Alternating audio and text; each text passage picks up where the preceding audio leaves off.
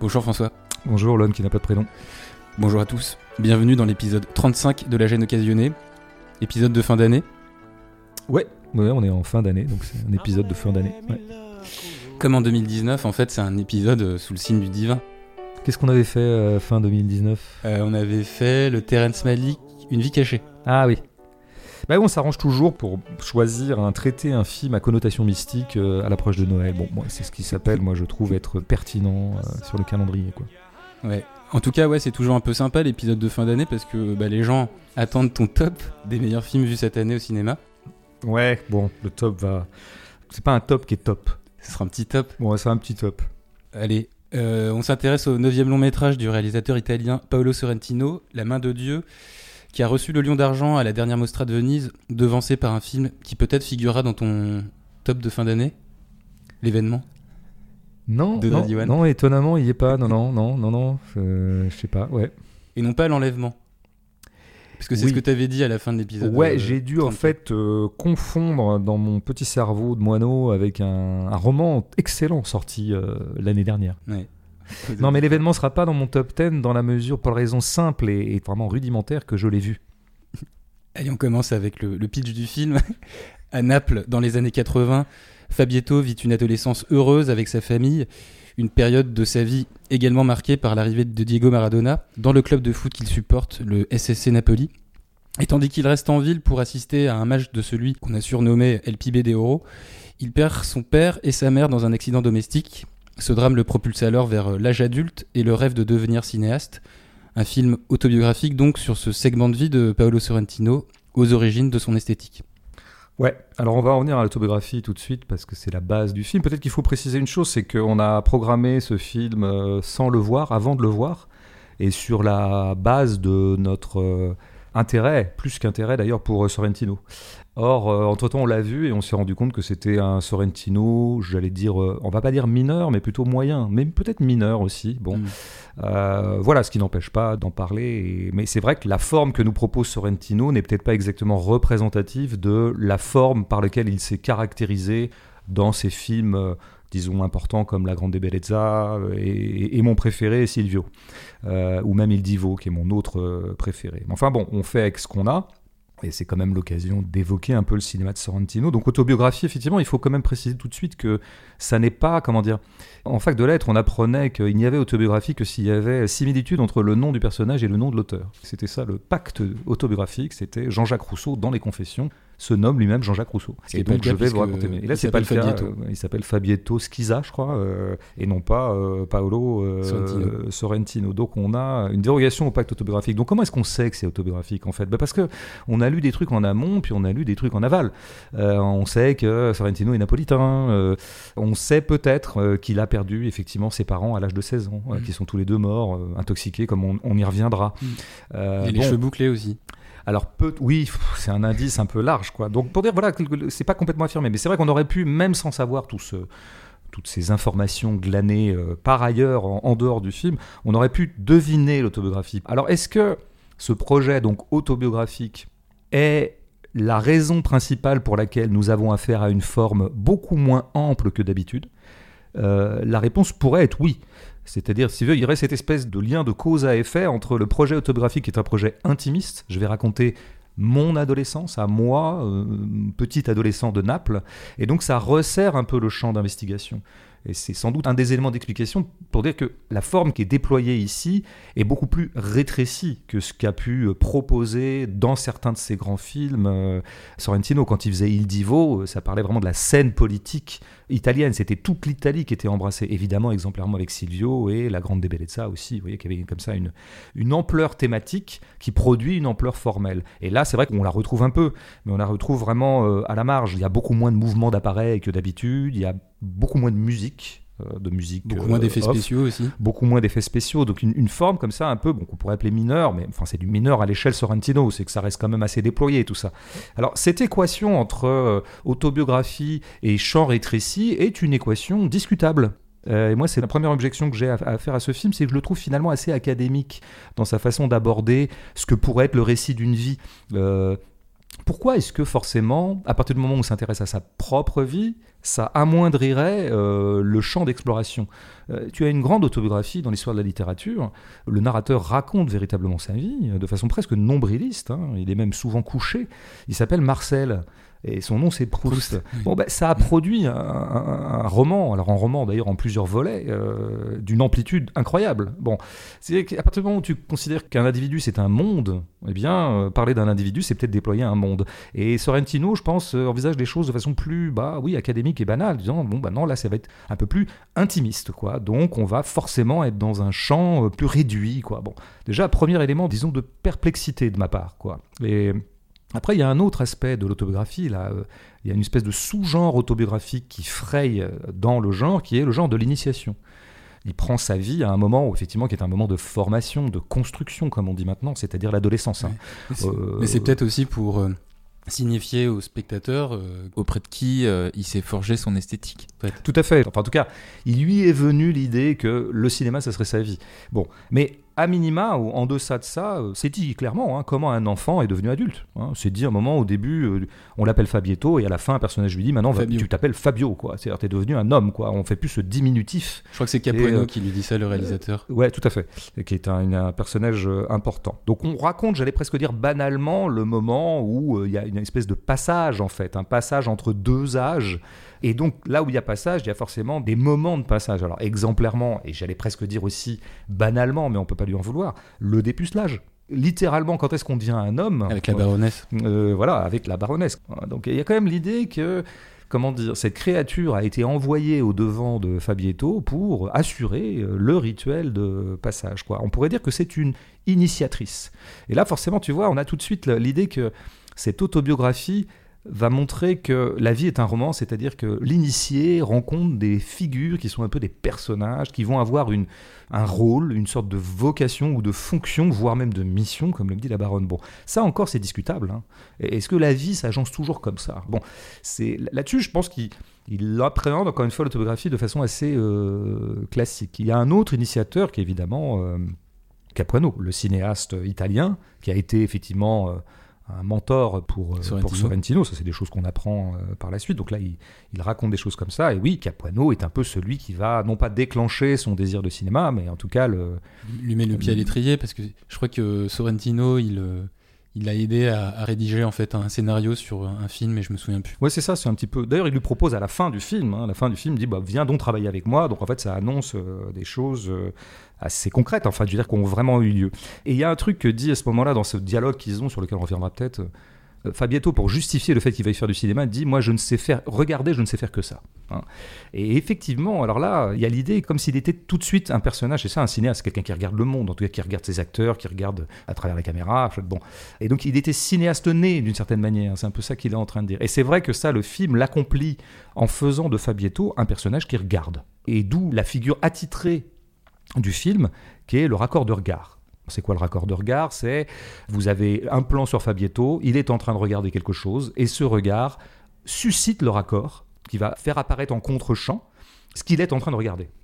Alors ça, c'est tout le temps dans le film. Je veux dire, on pourrait prendre mille exemples, mais par exemple avec ce contrebandier, euh, la première fois qu'il passe, il est poursuivi par les flics là, avec son offshore là, cette espèce de quand ils sont avec, euh, avec leur famille sur le bateau. Et tu as un aller-retour en fait entre la poursuite en bateau et Fabietto qui est en train de regarder. Je pense que tu as au moins deux, trois allers-retours. Après, ils arrivent sur le quai avec toute la famille. Et là, il aperçoit le même contrebandier qui est en train de dormir sur un bateau. Et là, c'est pareil, tu as un aller-retour. Un aller-retour, raccord de regard, voilà. Donc c'est, tout est comme ça. Bon, moi, je dirais que c'est pas ce que je préfère dans le film parce que je trouve que c'est. Euh, bon, d'une part un peu scolaire et surtout je trouve toujours ce dispositif extrêmement laborieux quoi. c'est quelque chose dans les films, bon, je veux pas comme ça euh, révoquer ou liquider le raccord de regard, parce que ça serait liquider beaucoup de choses dans l'histoire du cinéma, mais je, trouve toujours ce dispositif très, euh, oui, très laborieux à mettre en place. Quoi. Il faut toujours que tu fasses trois plans sur le type qui regarde, et puis trois plans sur celui. Puis au montage, tu organises l'alternance. Bon, euh, bon, il y a un grand cinéaste qui avait contourné cette figure fastidieuse alors qu'il faisait lui-même son autobiographie et qu'il la faisait aussi pour Netflix, c'est Quaron.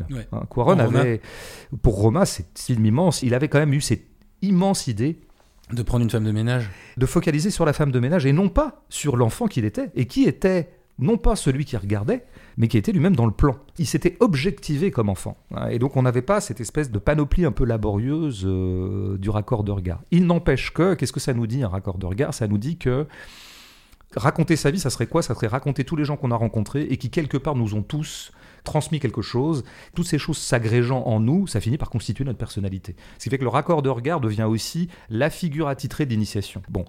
Et l'idée, de, je pense, de Sorrentino, ça serait de rendre hommage à tous ceux euh, qui ont peuplé son enfance et qui ont peuplé sa personnalité. Mais c'est là qu'à mon avis est le gros problème du film et ce qui, à mon avis, l'affaiblit. C'est-à-dire que j'ai l'impression que Sorrentino se fait un film pour lui-même. Mais on voit bien que chez lui, il y a une pulsion comme ça de ressaisir des choses qui l'ont marqué dans son enfance. Oui, mais les choses qui l'ont marqué dans son enfance et qui, à ce titre-là, lui tiennent à cœur, ben, sont pas forcément des choses extrêmement intéressantes pour nous. Ça dépend, je veux dire. Tu vois, si moi je te racontais que, euh, moi je me souviens que j'avais un voisin, euh, il avait un bleu de travail euh, avec des traces de graisse sur le cul, tu vois, je sais pas.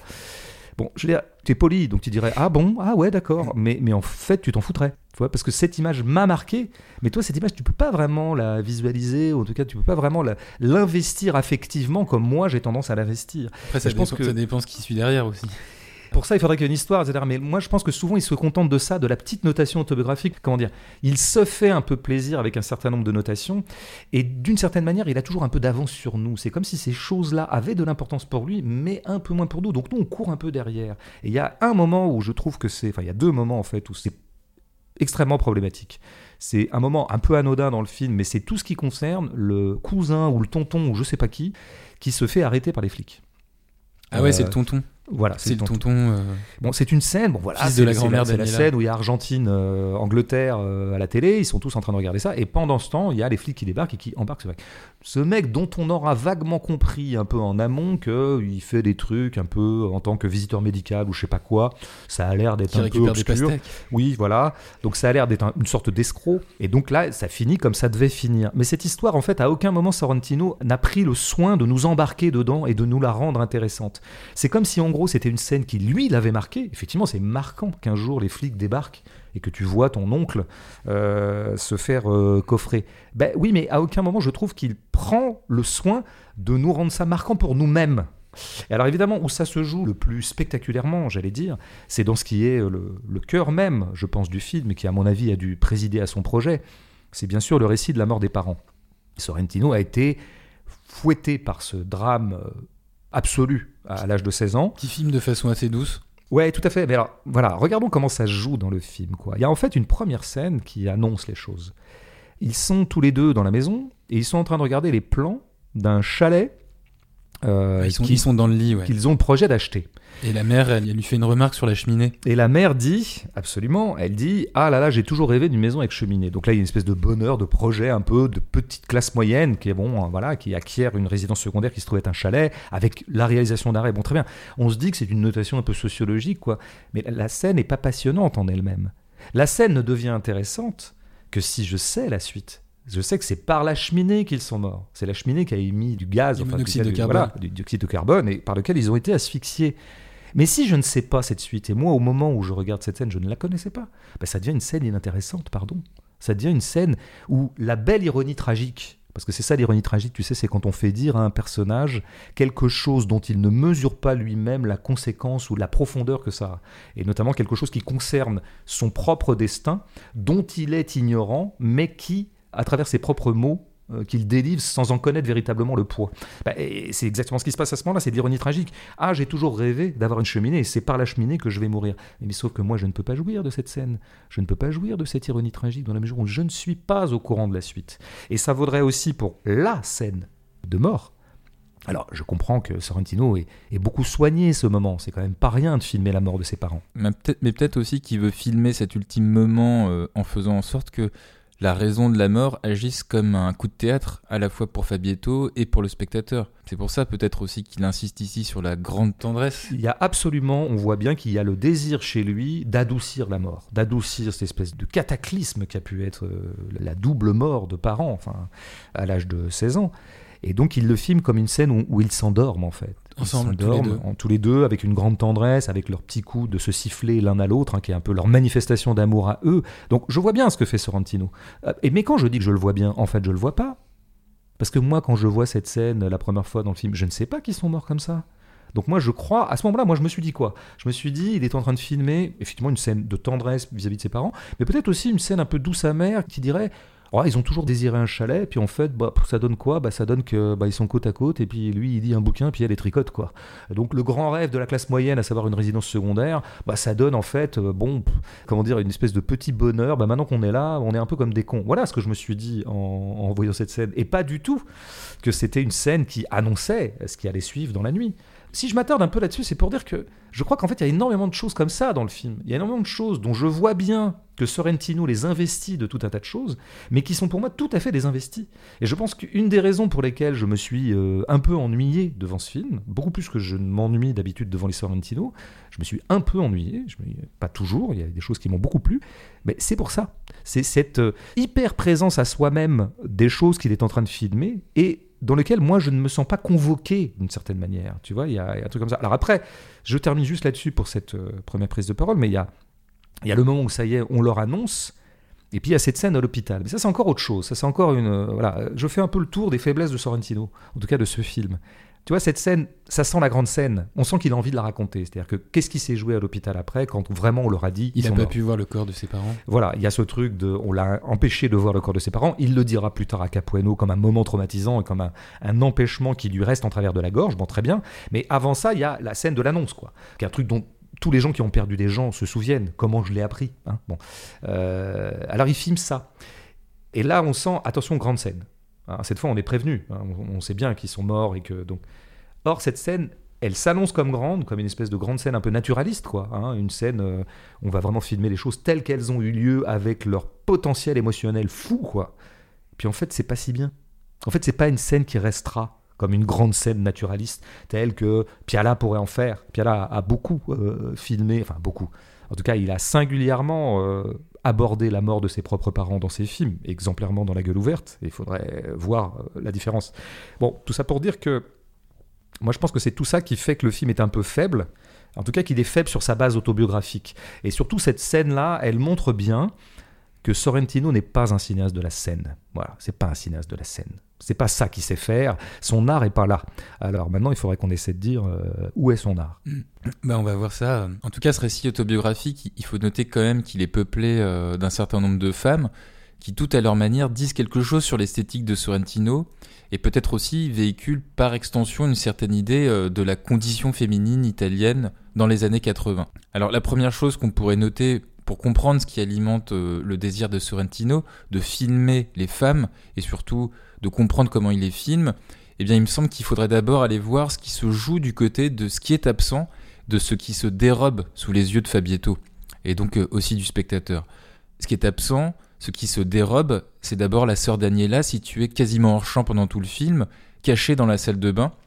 Dans le même esprit, la deuxième figure féminine qu'on pourrait qualifier de fugitive, puisqu'elle ne cesse d'échapper aux tentatives d'approche de Fabietto, c'est cette actrice de théâtre prénommée Giulia si bien qu'à partir euh, de ces deux entités-là, on comprend que les femmes représentaient à la fois une part de mystère et aussi de fascination pour Sorrentino euh, à travers son double Fabietto. Ce qui du coup expliquerait pourquoi il y a chez lui cette tentation très pragmatique du cinéma, dans la mesure où elle est une industrie euh, assez efficace pour rencontrer des femmes, a fortiori de belles femmes. Et puis, le plus important, le moins hypothétique, euh, par rapport à cette fascination teintée de mystère, d'étrangeté par rapport aux femmes, ben, ça expliquerait euh, pourquoi factuellement le cinéma de Sorrentino est avant tout un cinéma masculinocentrique. Les femmes gravitent autour d'un personnage masculin et c'est à travers le regard d'un homme que les femmes sont regardées. En tout cas, cette part d'opacité qu'est l'altérité féminine pour euh, ce double Fabietto Sorrentino, elle produit des inspirations visuelles de l'ordre du désir, du fantasme, et euh, cette altérité reste très souvent dans le film à l'état de ce qui ne peut pas s'envisager autrement cinématographiquement qu'en surface, excepté avec la mère où on a, euh, par euh, cette complicité avec Fabietto, les traits d'un personnage un peu plus complexe. Et quand je dis ça, je fais pas là de jugement moral, hein, c'est un constat purement esthétique. En dehors de son personnage principal, la caméra de Sorrentino s'arrête très souvent sur les femmes en tant que corps, y compris avec les tantes obèses. L'attente Patricia n'est jamais représentée qu'à travers le fait qu'elle constitue un objet de désir qui passe par le corps, euh, sa nudité, les gros plans sur son visage, son cul. Après, euh, passer ce constat que certains pourraient considérer comme un male gaze, il en reste pas moins que le film essaie de documenter quelque chose d'un point de vue sociologique avec les femmes du film. En fait, les limites de caractérisation des personnages féminins coïncideraient avec les limites d'émancipation des femmes.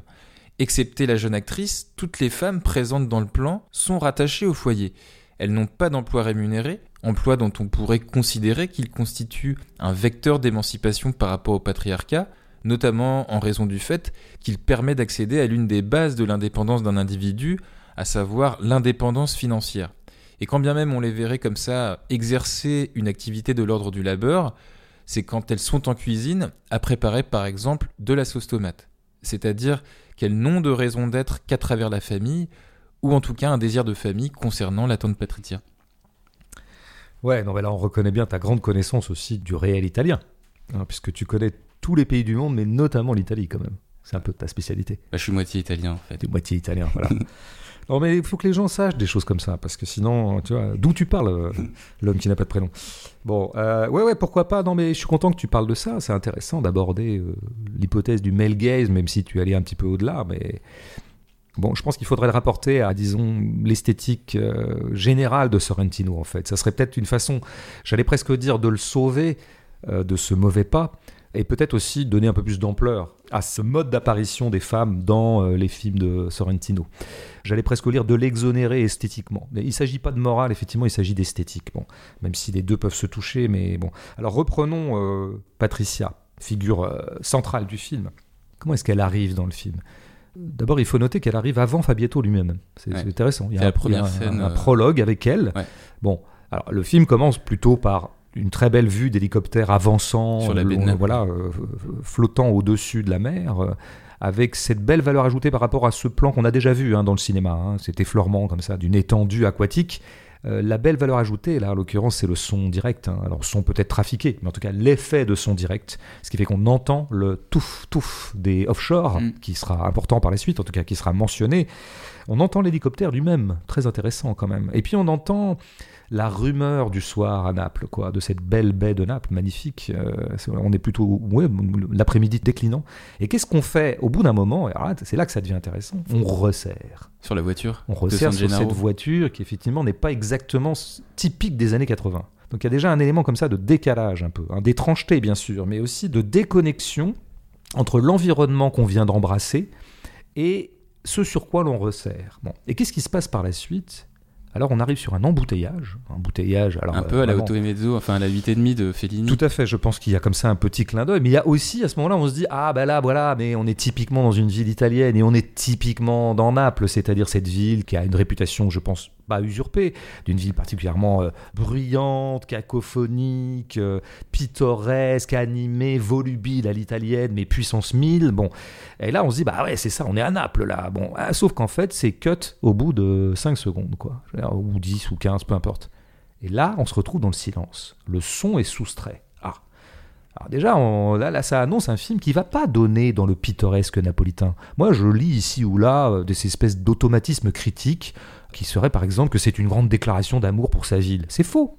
C'est faux. Bah non, on voit, pas, eh oui. quasiment pas. Et eh, tout à fait. Il y, a la, très belle baie de Naples qui est un petit peu vue sous tous les angles, ça c'est vrai. Il y a un beau travail de repérage et de saisie d'un certain nombre de pans de beauté de cette ville. Mais le peuple napolitain en tant que tel, qui a fait l'objet d'une grande littérature, euh, tu m'avais toi-même euh, fait découvrir un, beau texte de Benjamin euh, sur cette ville. Donc c'est une ville qui a toujours été saisie littérairement et esthétiquement. Là, elle l'est pas. Et notamment, ce qui est totalement soustrait du film, c'est ce qui serait précisément son agitation caractéristique. ouais, parce qu'il y a que, en fait, il y a que la galerie marchande Umberto Ier, là où il y a le personnage suspendu pendant le tournage de, de Capuano.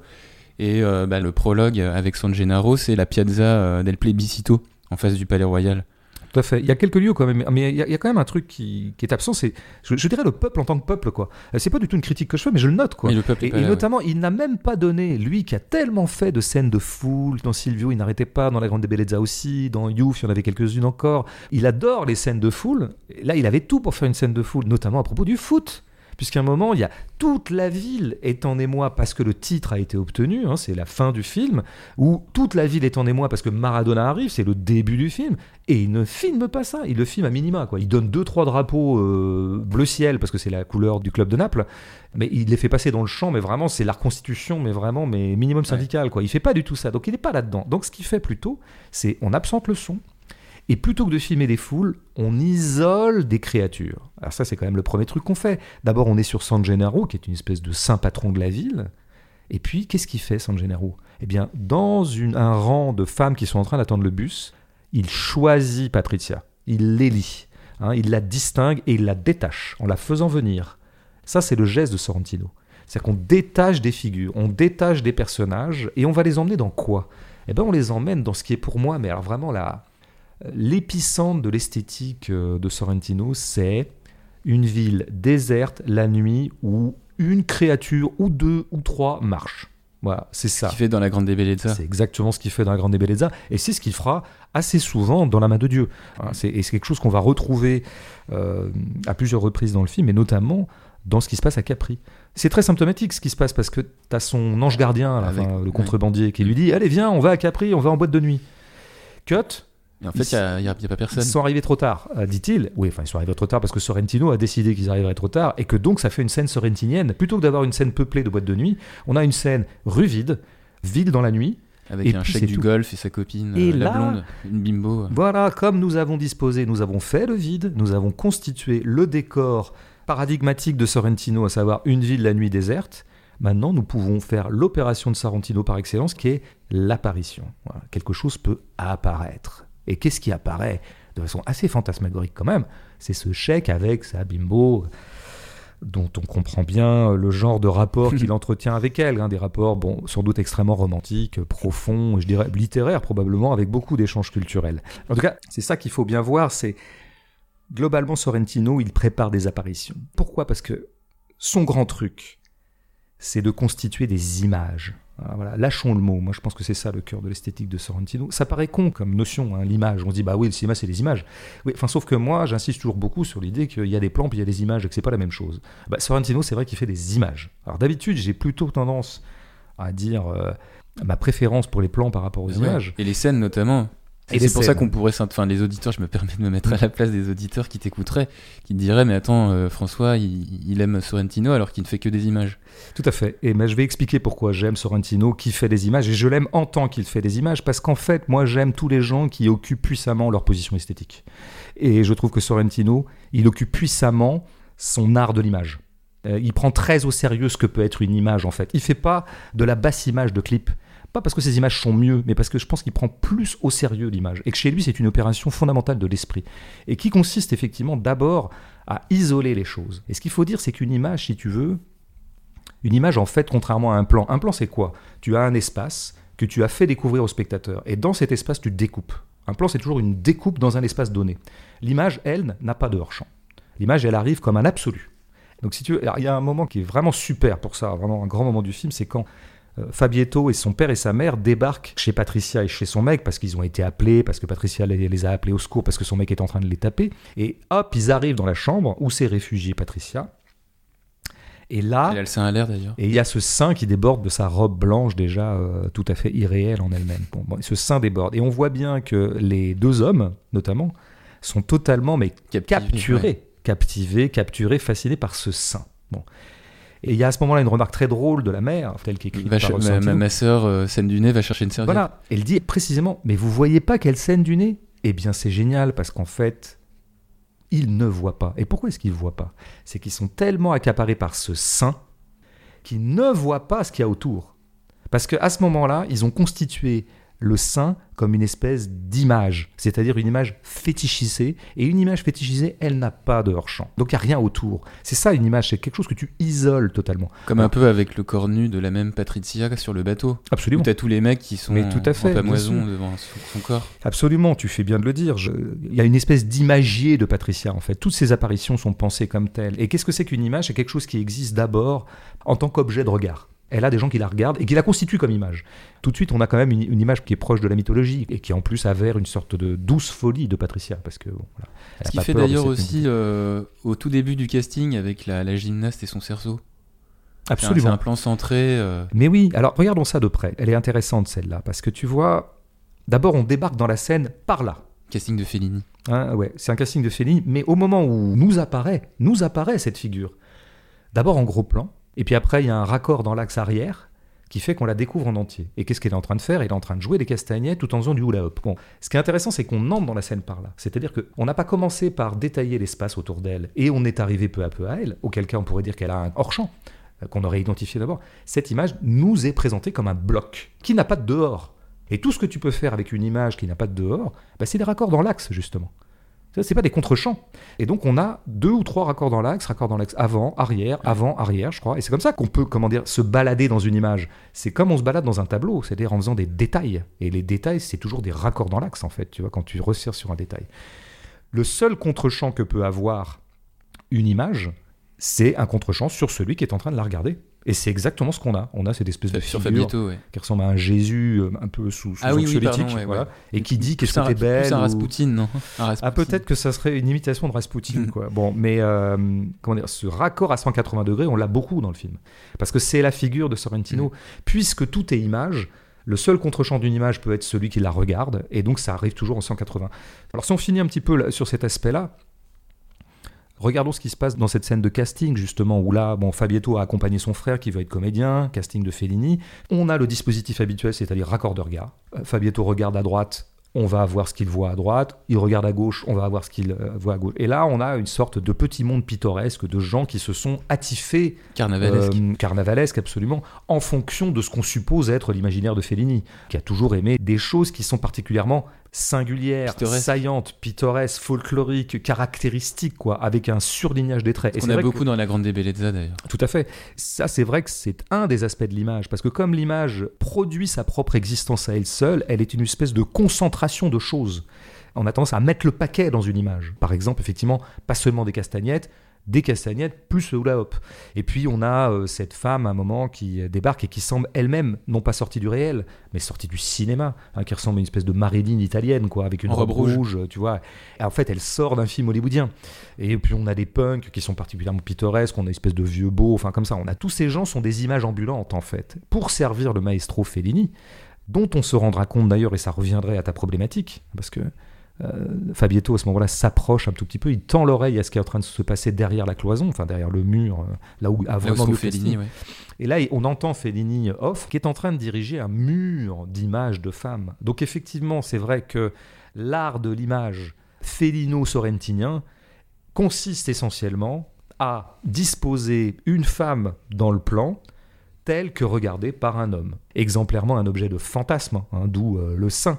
Mais bon, donc pour finir sur le félinisme euh, profond du film, par où il est d'abord un cinéma euh, de l'image, évidemment, tu l'as un peu dit, il y a cette idée de produire des créatures qui seraient toujours un peu bigger than life, quoi. D'où, exemplairement chez Fellini et dans ce film, euh, les femmes plutôt euh, obèses ou en tout cas adipeuses, avec comme ça le, le côté très spectaculaire et très folklorique de cette scène où tu vois en gros trois ou quatre femmes parler. qui sont un peu en surpoids, qui se battent les unes les autres. Enfin, ça crée tout de suite de la.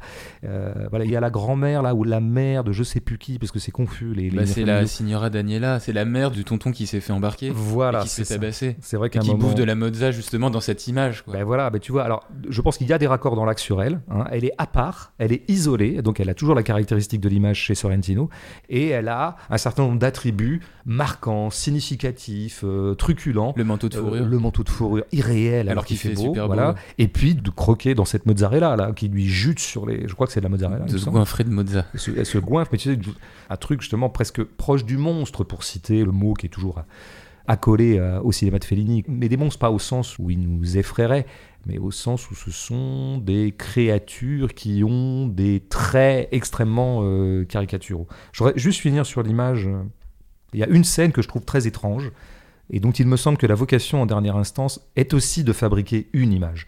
C'est celle du ferry de Stromboli.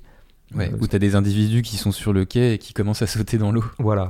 Mais, scène, pardon, mais narrativement étrange. Donc on, on a suivi Fabietto qui a rejoint son frère euh, sur euh, l'île de Stromboli. Qui du coup le quitte, hein, je pense. Qui le quitte. Et on a cette scène-là. Bon, comme d'habitude, nous sommes dans la nuit, avec ce ferry qui est donc éclairé. On s'attarde dessus, et pareil, hein, avec des raccords à 180. Le ferry, les gens qui regardent, le ferry, les gens qui regardent. Puis les gens qui regardent, eux, euh, se mettent à, à plonger, comme s'ils voulaient suivre le ferry.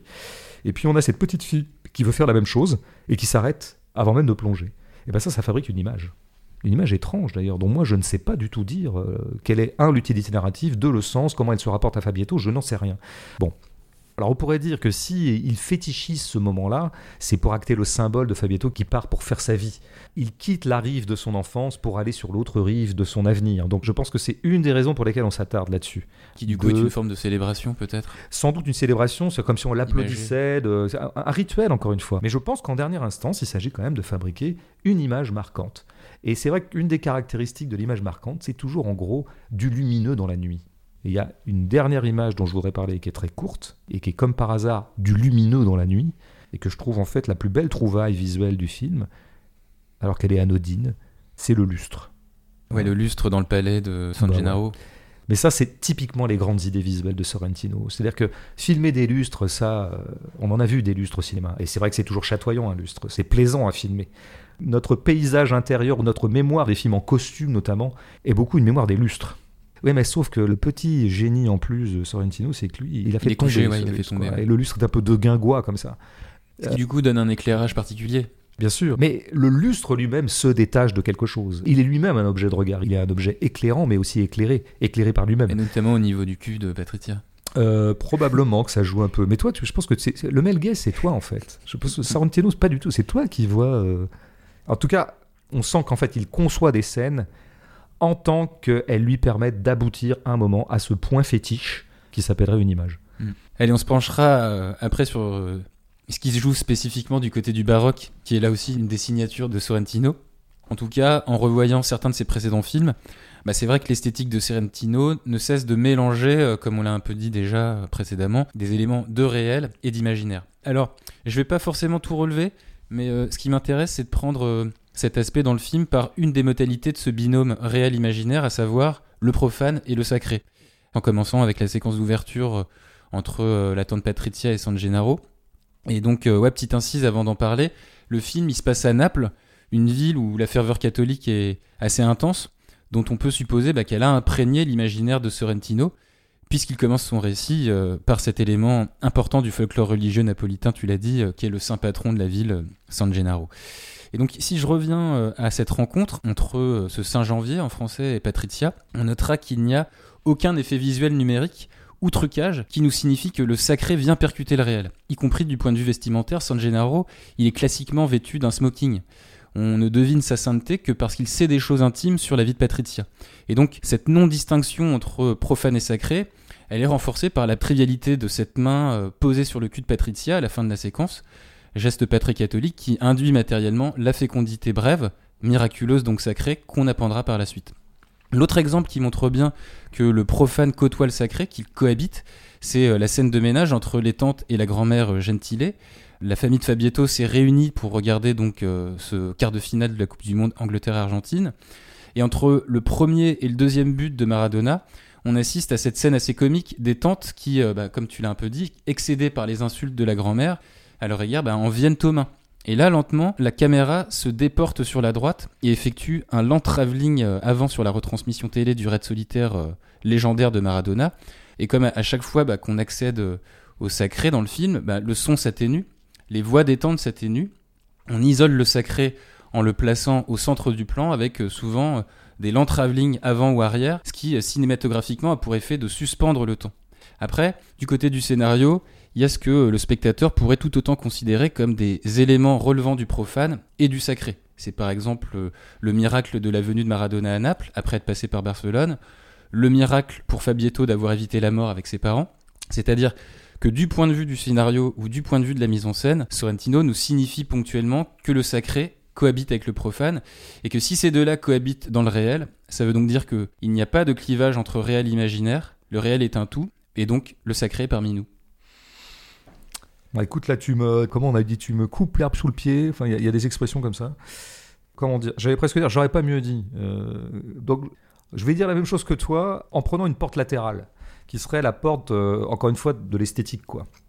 Alors, il se trouve qu'on a affaire à un Sorrentino qui raconte comment il est devenu cinéaste, enfin, en tout cas, comment il s'est rendu compte que c'était ça qu'il voulait faire de sa vie. Bon. Alors, évidemment, le film, du coup, a une espèce de double emploi.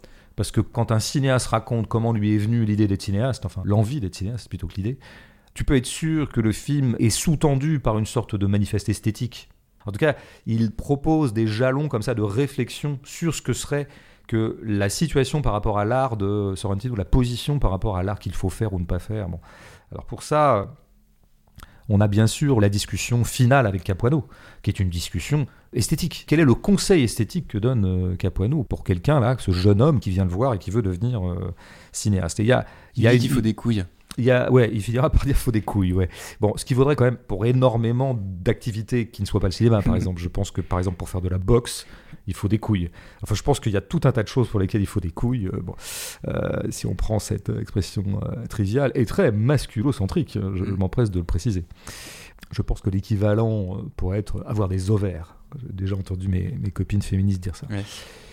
Non, alors Fabietto commence par dire pourquoi je veux faire du cinéma? Bon, il l'a dit tout à l'heure, je ne sais faire que regarder, donc ça, on a déjà traité ça. Mais il dit, euh, je n'aime plus la vie.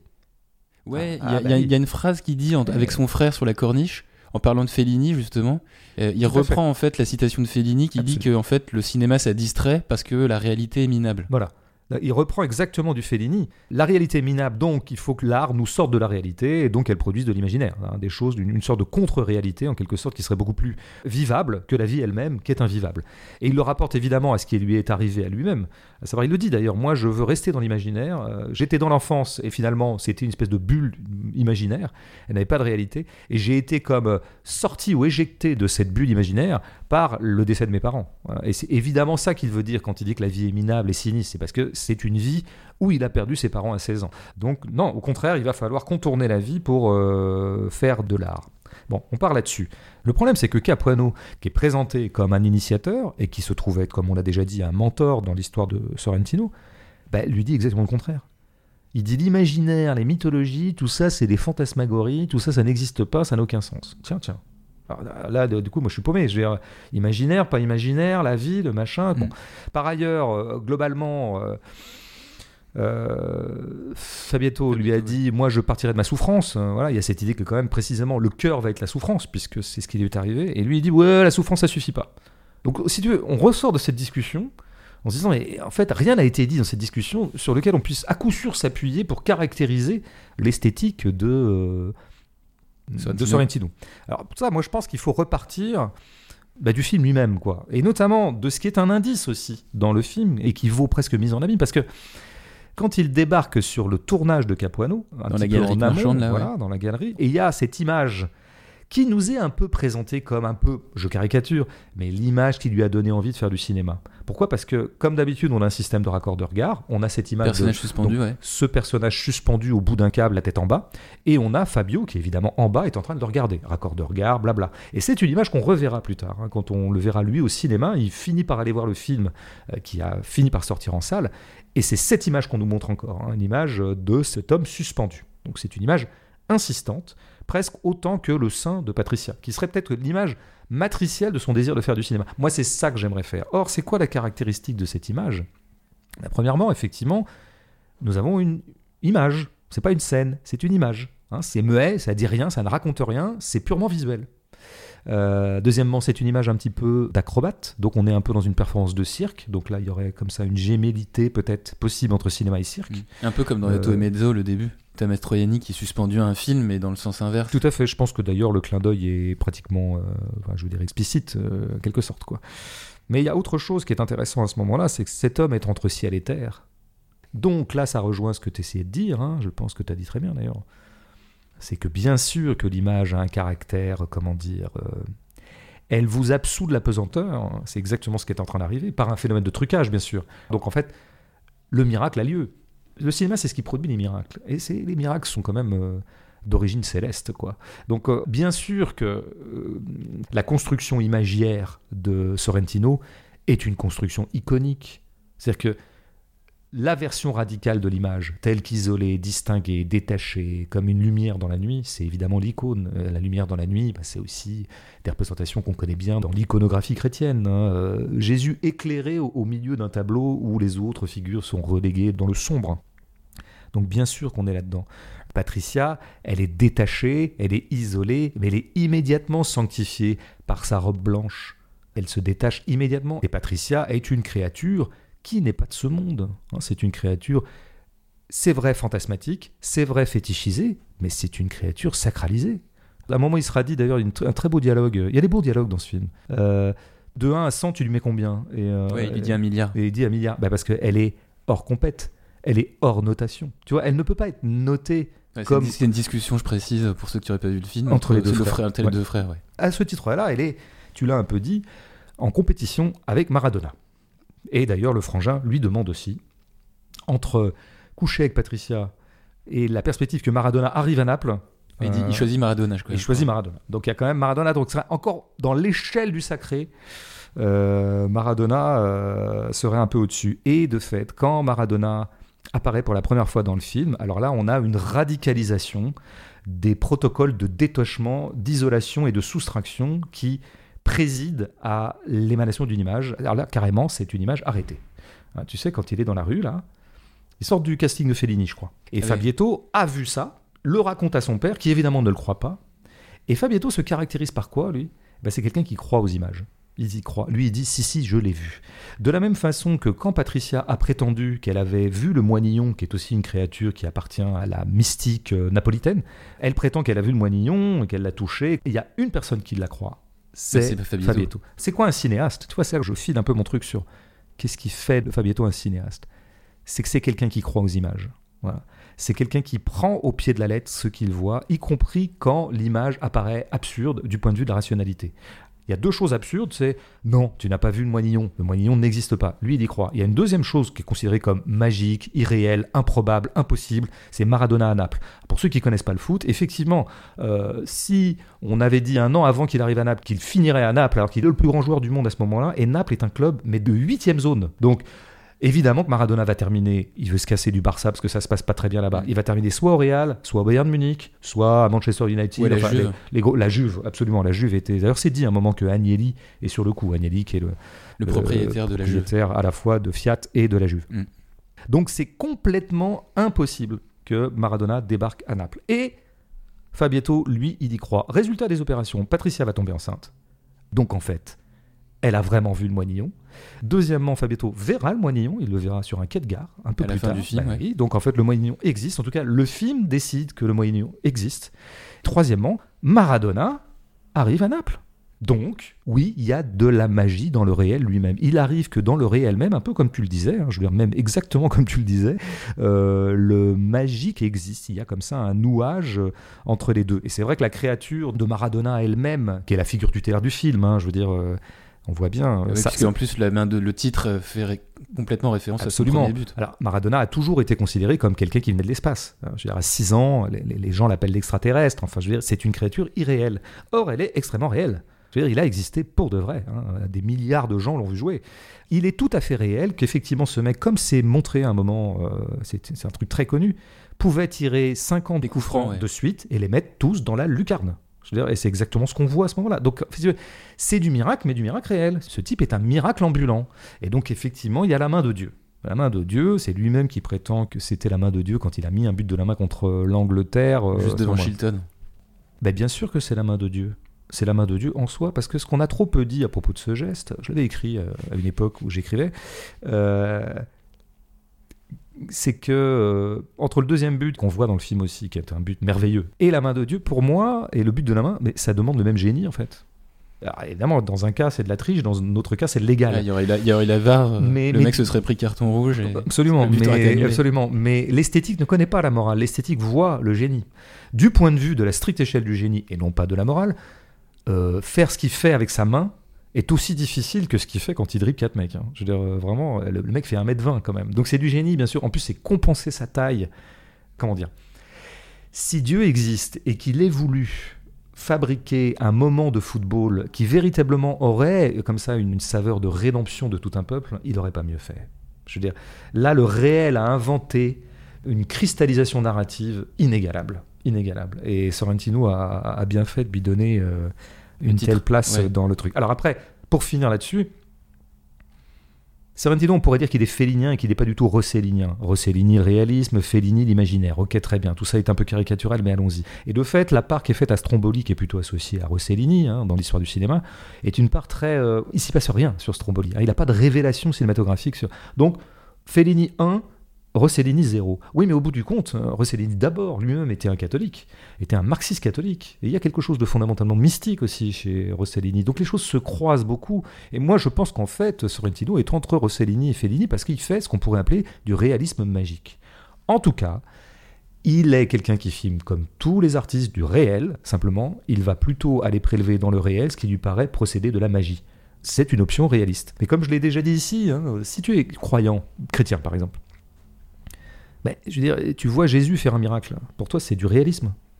Comment dire C'est toujours des réalismes qui s'opposent les uns aux autres ou qui se percutent les uns les C'est autres. tout le sens de, de mon intervention. Mais c'est pour ça que je dis que je ne fais que redoubler médiocrement euh, ce que tu as dit. Et en plus, tu as dit quelque chose, tu as raison de rappeler le caractère éminemment croyant du peuple italien et peut-être exemplairement du peuple napolitain. Mais euh, il se trouve que le catholicisme italien et a fortiori le catholicisme du sud de l'Italie, qui serait celui de Naples, est un catholicisme particulièrement exubérant, très prodigue en images. hein. c'est ce qu'on appelle le rococo aussi parfois dans certains pays. même, il y a un commerce des santons euh, quand tu vas à Absolument. Naples. Ce que les protestants, par exemple, vont mépriser éminemment en disant mais c'est quoi cette espèce de mystique qui se répand en petits fétiches misérables avec la Vierge Marie qui est toujours la figure la plus cotée dans un certain catholicisme méridional? Oui, mais alors ce que ça a noué en Italie, c'est comme tu l'as un peu dit, une sorte d'intrication entre le sacré et l'incarnation. C'est-à-dire quand le catholicisme italien et napolitain est particulièrement incarné. C'est peut-être une des raisons pour lesquelles l'Italie est un grand pays de cinéma, c'est toujours un petit peu dangereux ce genre d'hypothèse, ça va trop vite si tu veux, mais, mais quand même, moi ça m'a toujours frappé. Comment se fait-il qu'un grand cinéma a eu lieu dans ce... Il y, a, plein de raisons à ça, plein de trucs, puis des conjonctions, des hasards, machin. Mais il y aurait quand même d'abord ce truc que, ben, dans un imaginaire catholique italien, euh, il n'y a pas de contradiction entre le sacré et l'incarnation. Le fait que le sacré fasse image, et que même à la rigueur, le sacré ne pourra s'éprouver qu'à partir du moment où il fait image. Voilà. Et donc ça, c'est vrai que si tu veux, ça offre un boulevard à des cinéastes. C'est-à-dire qu'ils sont un peu tranquilles pour y aller, quoi. Euh, je dirais. Donc c'est ça qu'il faut euh, répéter. J'ajouterai une dernière chose. C'est un truc narratif qui est très beau dans le film. C'est qu'en fait, la main de Dieu sauve l'Argentine, mais la main de Dieu sauve Fabietto. Parce que Euh, Fabietto veut- se rend à un match de championnat euh, Voilà, au lieu de partir en villégiature avec ses parents. Il aurait dû être dans le chalet de la mort, et ce qui a fait qu'il est resté à Naples, c'est qu'il voulait assister à un match de son idole Maradona. Donc en fait, résultat des courses, Maradona l'a sauvé. Maradona a cette vertu qu'ont tous les saints de faire des miracles, et là il a sauvé euh, Fabietto. Donc c'est un miracle, c'est-à-dire qu'il lui a offert la vie, ce qui est toujours en gros le- la quintessence du miracle, c'est d'offrir la vie là où il y a de la mort.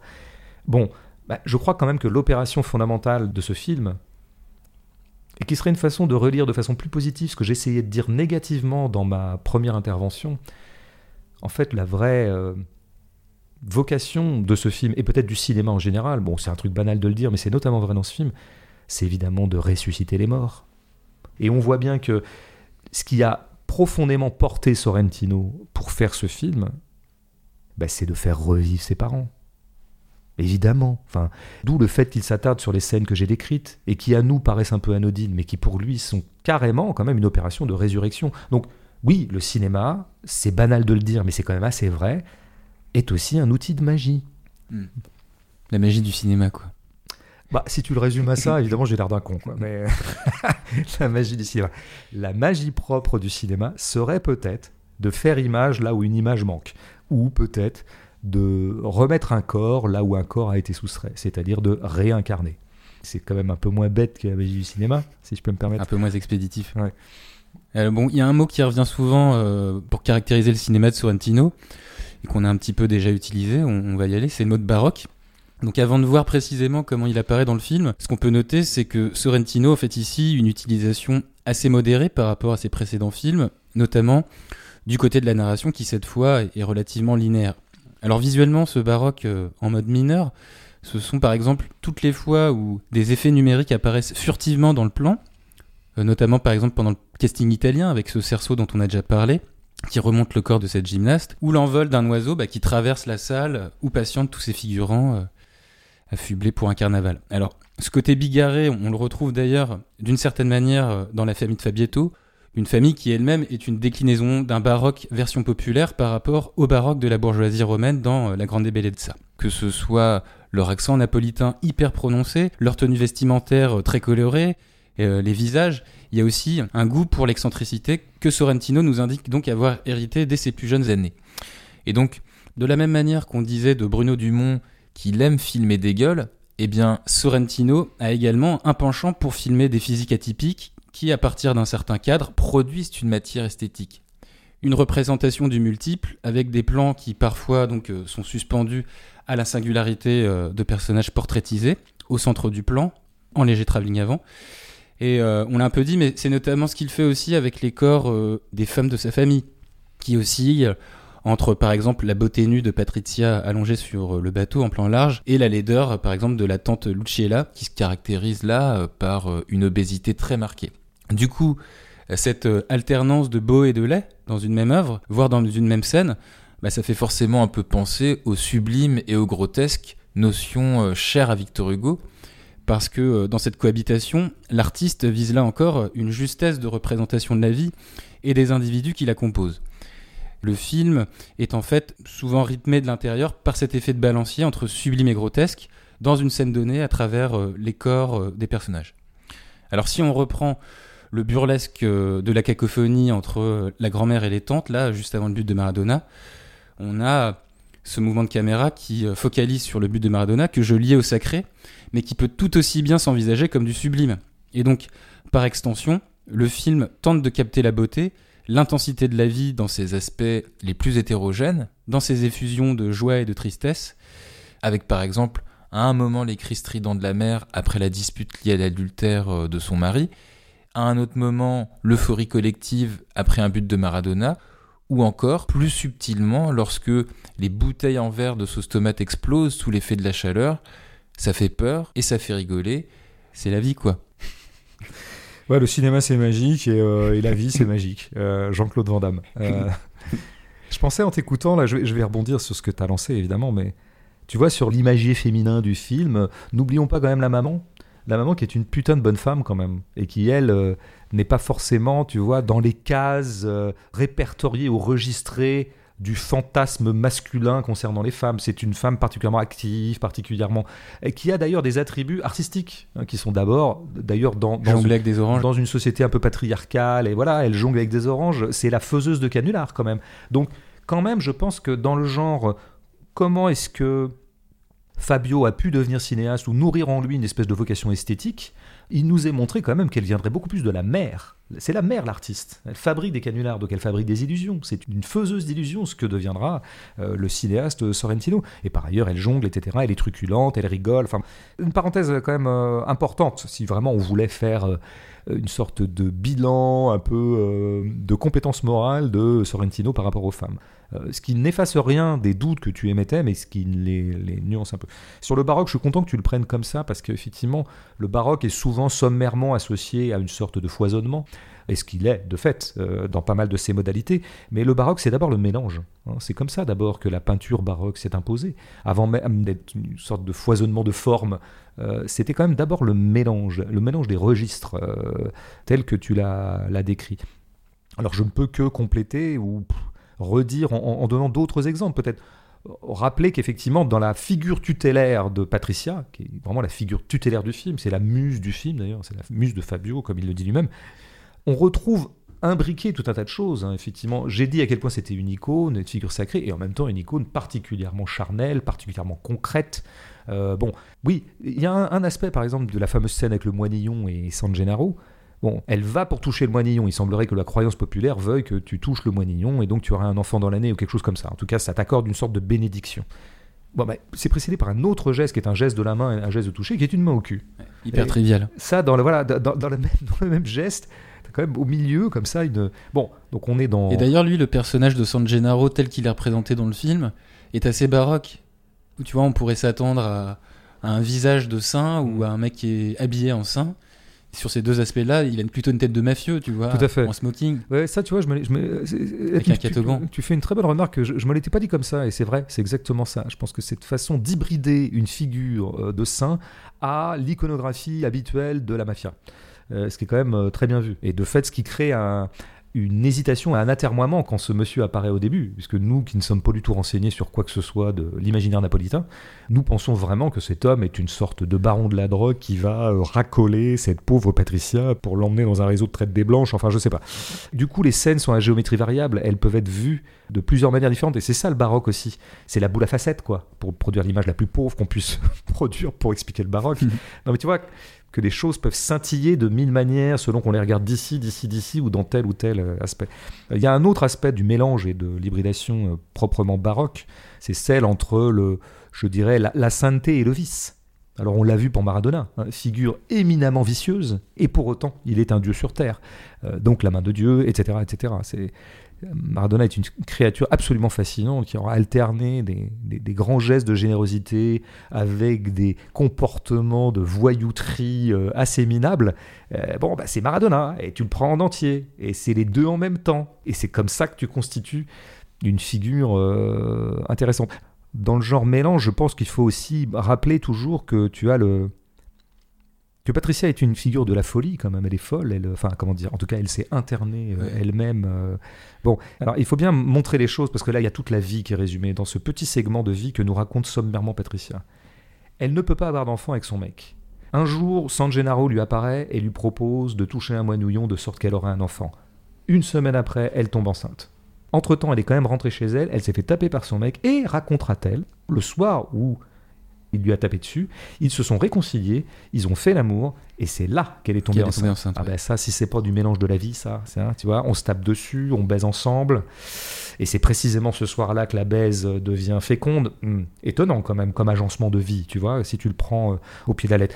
Et une semaine après, elle fait une fausse couche. Voilà, la vie, on remet une couche, si je puis dire, en l'occurrence fausse. Et donc, du coup, elle va à l'asile. Donc, elle est, elle est une figure de la folie. Qu'est-ce qui l'a rendue folle? C'est ce tourbillon de signaux contraires. Voilà, c'est ça la folie. C'est quand tu ne sais plus où donner de la tête. Tu ne sais plus à quoi te fier. Tu as pensé à un Tu sais moment plus à quoi te raccrocher. tu étais dans le désespoir, tu n'as pas d'enfant. Tu passes complètement du côté de l'espoir. Putain, j'ai touché un moinillon, j'ai un enfant. Et puis te revoilà qui repasse du côté du désespoir puisque fausse couche. Voilà la vie.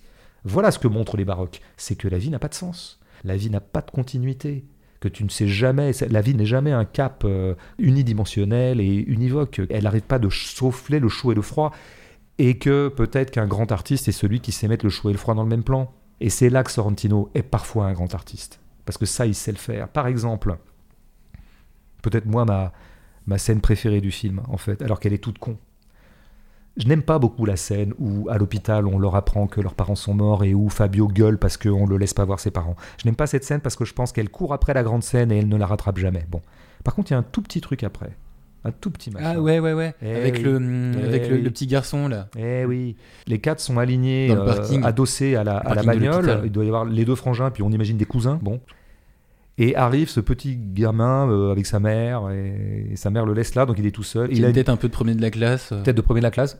Chant contre chant entre eux qui le regardent et qui, sont, machin. qui sont très tristes au Ah, début. qui sont absolument Accablés. tristes. Eh ben, tout à fait. Ils viennent de perdre pour certains leurs parents, pour d'autres leurs oncles. Bon. Et là, ils se mettent un peu à se marrer tous les quatre, quoi. Voilà, ils se mettent. à- Et il y en a un qui dit quelle tronche de bite. Alors je sais pas, je sais pas comment ça se dit en italien parce que je ne connais pas l'italien. Et bah oui, bah donc à ce moment-là, le soir même où t'arrives le truc le plus définitivement traumatisant de ta vie, t'es quand même encore capable d'une sorte de rire et de te foutre de la gueule de ce pauvre gamin qui a commis l'immense péché d'avoir une, une tronche de bite. Bon, c'est là que moi j'aime Sorrentino. C'est quand il arrive à, à tresser ça, tu vois, dans le même pas. Alors- et pour, je pense que la folie au bout du compte, c'est pourquoi est-ce que Patricia devient folle? Non pas parce qu'elle perd toute rationalité et toute euh, notion pertinente du réel, mais au contraire parce qu'elle vient de découvrir le grand secret du réel, qui est de n'en pas avoir. Bon. Et c'est ça qu'elle sait. Elle sait quelque chose, elle sait qu'il n'y a rien à savoir. Quoi. Bon, alors il y a deux choses dans le film qui, pour moi, vont dans ce sens, et c'est là que j'aime bien, parce que... T'as parlé tout à l'heure furtivement de cette sœur, là, dans le... Dans la salle de bain. Mais je veux dire, mais il faut constamment dans la salle de bain. Sauf à la fin où elle Ouais. sort de sa salle de Voilà. bain. Daniela, je crois, elle s'appelle. Donc à chaque fois qu'il est question de cette sœur, elle est dans la salle de bain, etc. Même le jour de l'enterrement, on dit mais ta sœur est pas là? Non, non, elle est aux toilettes. Bon, donc il y a le choix de Sorrentino, qui est un choix de dingue, de traiter comme ça cette frangine. C'est la nana qu'on voit jamais parce qu'elle est au chiottes ou dans la salle de bain. Non mais c'est fou comme idée. Et tu sais pourquoi j'aime d'autant mieux cette idée que je ne la comprends pas du tout. Ce truc me reste comme une magnifique zone d'opacité. Il y a une dernière chose que je dis, après je me tais, je, je te promets. J'ai remarqué qu'il y avait plusieurs scènes, si tu veux, qui se terminent par on se met à l'eau. C'est étonnant comme fin de scène, il y en a plein comme ça. Le grand dialogue avec Capuano se termine par Capuano qui plonge. Euh, le beau dialogue final, enfin en tout cas de séparation avec son frère, se termine par le frère qui court sur le pont et qui plonge depuis le pont. Euh, Tu le vois ça T'es sûr Ouais, bien sûr, absolument, à Stromboli. Ouais. Non, mais toi, t'as dormi pas mal de fois devant ce film à ce moment-là. Et c'est la conclusion de cette scène. Et il y en a deux, trois autres fois comme ça où ça se termine dans l'eau, par exemple, avec le contrebandier aussi, etc. Et moi, je me disais, tu vois, que la mer. Bon, d'abord, la mer, c'est intéressant parce que c'est ce que tu disais, la mer, c'est trivial et c'est sacré. C'est l'infini, c'est tout ça, tout ça. Mais c'est aussi le truc où on se baigne, quoi. C'est le truc qu'on se baigne et donc on sent des fois des trop froides. Ah, puis des fois une méduse. Ah, t'as vu, euh, ça pue, il y a des poissons. Bon, comme disait Renaud, les poissons baissent dedans, c'est sale, quoi. Mm. Tu vois, déjà, la mer incarne assez bien, je dirais, la, la grande hybridation du monde, quoi. L'ambivalence. Ouais, l'ambivalence, quoi, entre le, le haut et le bas, le, le trivial et le sacré, tout ça. Mais je pense que si le fait qu'on finisse des scènes euh, en plongeant dans la mer, c'est une façon de conclure ce qui n'est pas concluable. C'est-à-dire, tu vois, bon, bah finalement, je ne connais pas le fin mot de l'histoire, alors le fin mot, je vais le laisser à la mer. Et bah, du coup, c'est un fin mot silencieux, puisque, comme on sait, la mer, c'est le monde du silence.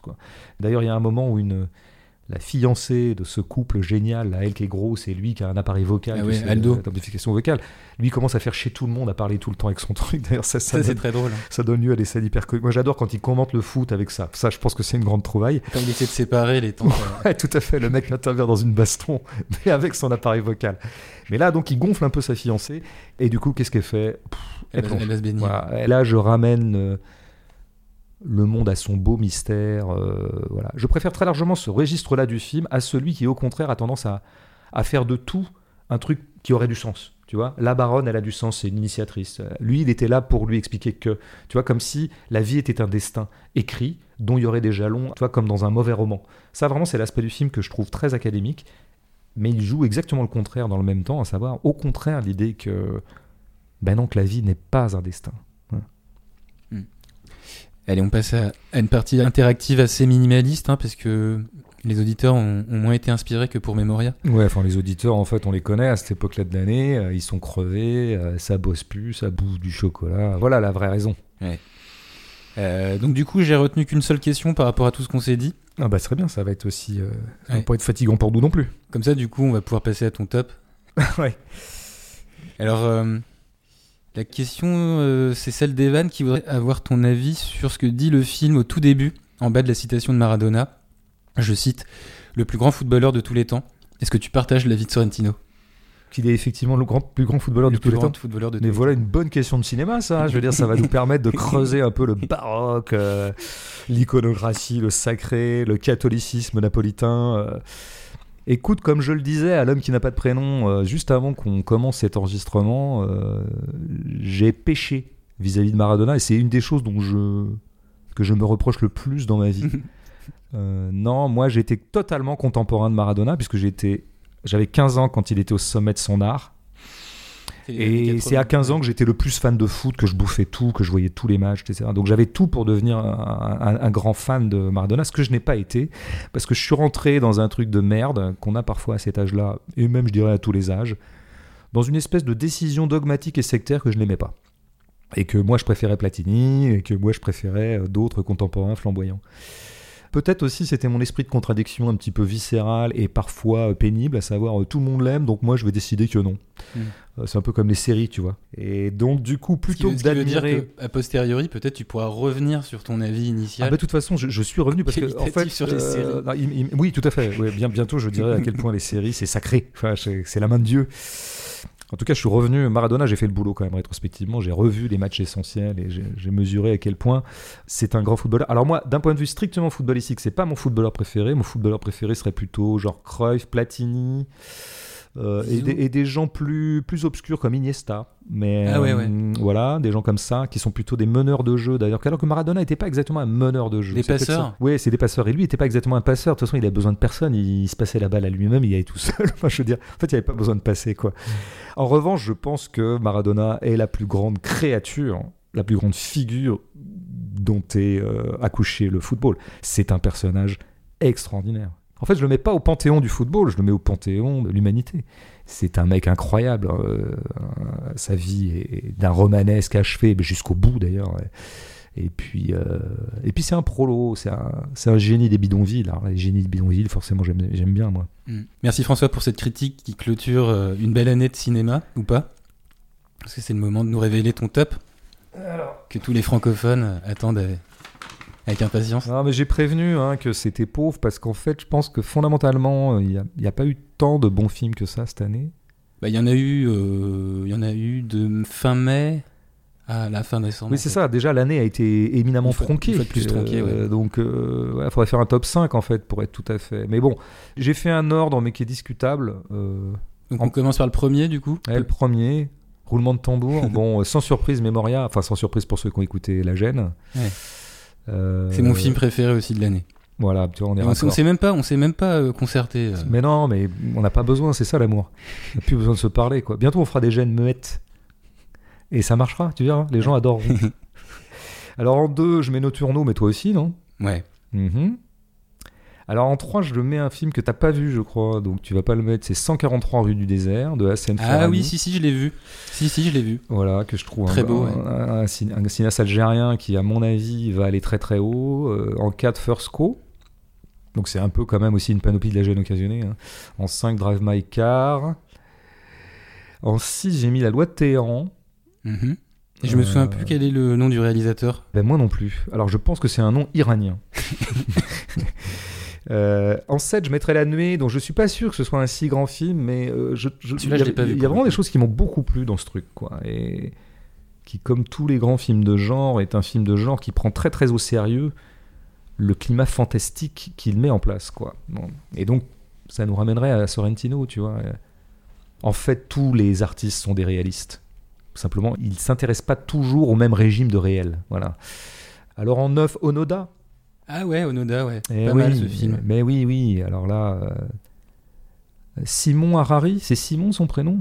On n'a pas du tout bossé avant. Simon Harari, je sais pas si c'est son prénom, Simon. Simon. Mais son nom de famille, c'est ça. Ouais, c'est Harari. euh, C'est qui le, avait- le copain de Justine Trier. Tout à fait. Et il avait déjà commis un premier film qui était vraiment pas mal dans le milieu des diamantaires de Bruges. Donc on voit qu'il aime. Enfin comment dire On voit que ce type a, a- a envie de comment dire de sortir un peu des clous et ne serait-ce que des clous Ouais, géographiques. c'est ça. c'est pas mal quoi. Il prend il prend le large. Et là il tente un truc de fou avec Onoda. C'est c'est dingue qu'un cinéaste français qui d'ailleurs euh, enfin, n'en est pas à son 20e film non plus se lance dans un truc Un pareil. film de trois euh, heures, par ailleurs. Oui, trois heures dans une jungle. Enfin, avec, avec pratiquement un acteur unique, japonais. Enfin, non, c'est extraordinaire. Et, mais c'est pas que l'audace de l'entreprise que je salue, c'est que le film était souvent euh, extrêmement convaincant. Quoi. Euh, bon. Et en dernier, ouais, en dernier, bon, c'est parce que j'y ai pas réfléchi longtemps, il y aurait peut-être mieux dans l'année, mais. euh, France de Bruno Dumont? bah, j'ai hésité à mettre France, mais je me suis dit, euh, en tant que fan de Dumont, c'est pas mal de temps en temps de lui foutre un petit coup de pied au cul, Mm. dont il se fout d'ailleurs, parce qu'il n'écoute pas la gêne occasionnée, mais lui dire, euh, oui, stricto sensu, on aurait dû te mettre dans le top 10, euh, Bruno, mais comme c'est pas ton meilleur, bah nous on veut de l'excellence, on veut, on veut du top. Quoi. Mm. Dumont, c'est. Voilà, on, on veut que du chef-d'œuvre. Ouais. Non, j'ai mis la fracture parce que fi- figure-toi Ah de, oui, Catherine Corsini parce que euh, ben, parce- je suis pas un grand fan du cinéma de Corsini en général, mais, mais là je trouve qu'elle a très très bien négocié cette affaire. Quoi. Elle touche Et- quelque chose d'assez fort euh, socialement. Ouais, socialement, mais pas que. Il se trouve que le film est très drôle. C'est une vraie comédie. Où Valéria Bruni Tedeschi, qui peut beaucoup m'énerver dans le registre dramatique, j'ai toujours pensé que c'était une grande actrice comique. Et là, elle donne à plein, quoi. T'aurais pu mettre aussi dans ton top 10 un film euh, qui, dont le titre est Vaurien, mais je me souviens plus du, Ah, du putain, réalisateur. Oui, tu me l'as rappelé juste avant qu'on commence et j'ai oublié de. Je t'ai dit, ouais, ouais, on va le mettre dans le top 10 et en fait, j'ai oublié. Et j'ai oublié le nom du réalisateur aussi. Ça, c'est vraiment la fin de l'année. C'est un film qui est sorti un peu, comment on dit dans le cliché, comme une météorite. euh, Ouais. alors, qui est resté quoi, 2-3 semaines Ouais, qui a dû faire euh, 20 000 entrées au mieux. Et ouais, ouais, qui est un film vraiment qui gagnerait à être rattrapé un peu en DVD ou en streaming, là, Mm. si vous pouvez, avec Pierre Deladonchamp, acteur sur lequel j'ai été un peu euh, so-so, enfin en attente pendant longtemps, et qui m'a complètement convaincu dans ce rôle, quoi, qui est un rôle de... On va pas dire quoi. Découvrez-le ce film. Ouais. Mais je trouve le film est très nickel sur le rapport qu'il a à son personnage. Très nickel. Mais il y a plein de talents dans ce film, un talent de dialogue, un talent de scène, enfin il y a un talent de cinéma, je veux dire, indépendamment de son sujet ou de quoi que ce soit d'autre. Donc ouais, ouais, ça c'est si vous avez 20 secondes euh, pendant les vacances là, euh, essayez de choper ce truc Mm. pour lui rendre un peu justice. Je sais pas qui loue des DVD encore maintenant. Non, mais c'est pour ça que j'ai dit streaming. Je trouve que c'est c'est un, c'est mot de jeune, ça. Tu vois Streaming, ouais. Hein J'ai fait exprès, tu vois, parce que j'ai senti que j'étais un peu. Euh, ouais, en tout cas, les Ou sur, ou sur les Ouais. réseaux. je sais pas ce que c'est, mais je, je- je prends des mots que j'entends dans la bouche de mes enfants. On se dit à l'année prochaine? Ouais. On commencera sans doute par un cinéaste qui est pas mauvais. Tu veux en dire plus ou tu veux réserver la On surprise l'a déjà traité ici, mais moi je suis pas. Ah, Paul Thomas Anderson Ouais, je suis pas très content en fait de cette gêne qu'on avait fait sur Paul Thomas. T'as envie de te rattraper à cause de moi, pas à cause de toi. Et ouais, j'aimerais bien qu'on fasse du meilleur boulot sur ce grand cinéaste. Je pensais que t'allais dire euh, le dépléchin. Parce que c'est vrai que le dépléchin, on aime bien et on n'a jamais. Bah pourquoi pas, tout à fait. Bah écoute, on va le voir là en fin d'année, et si on est vraiment intéressé par le film, euh, ouais ouais, on pourrait très bien commencer l'année avec ça. ouais. Ouais. Allez, salut à tous. Salut.